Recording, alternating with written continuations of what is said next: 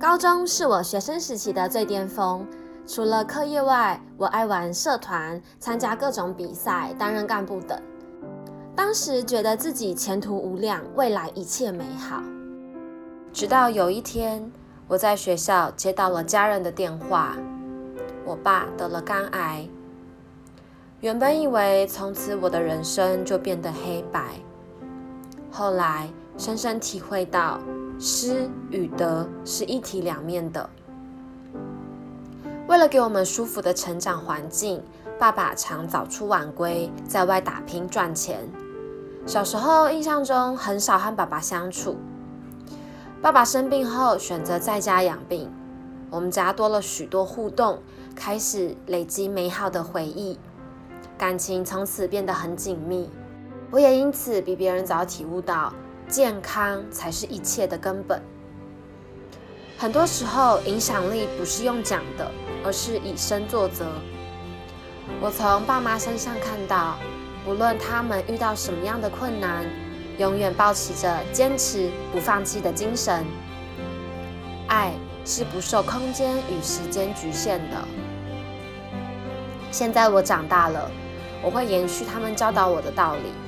同时学会放下与独立，让自己成为更好的人，去影响更多的人。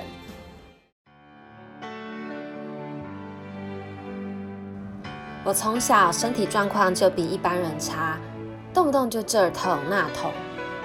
进入青春期后，更因为经痛，每个月都要打止痛针。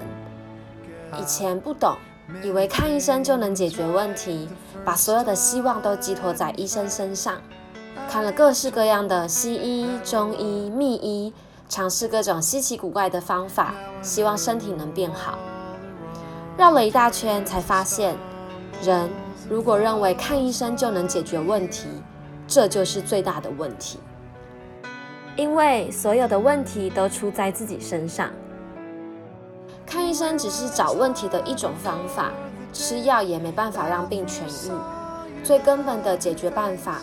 还是要自己意识到问题，并下定决心有所行动的解决它。我花了很多时间调整自己，摸索出自己的一套养生之道。从找到适合的饮食、喜欢的运动，一直到身体能够接受的生活作息。身体要健康，心理更要健康才有用。过去我以为所谓的负责，指的是把事情做好。现在知道，负责得先从顾好自己开始。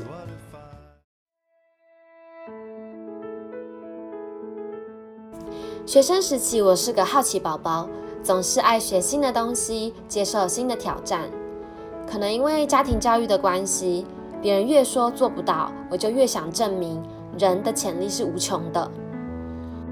如今，我的生活不再只是单纯的学校，而是整个社会世界。我得在各种经验中学习，更重要的是要效益。所谓的效益，指的是做事情有效率的前提，并创造出利益。老天爷很公平，每个人都只有二十四小时，而你选择把时间花在哪里，你的结果就在哪里。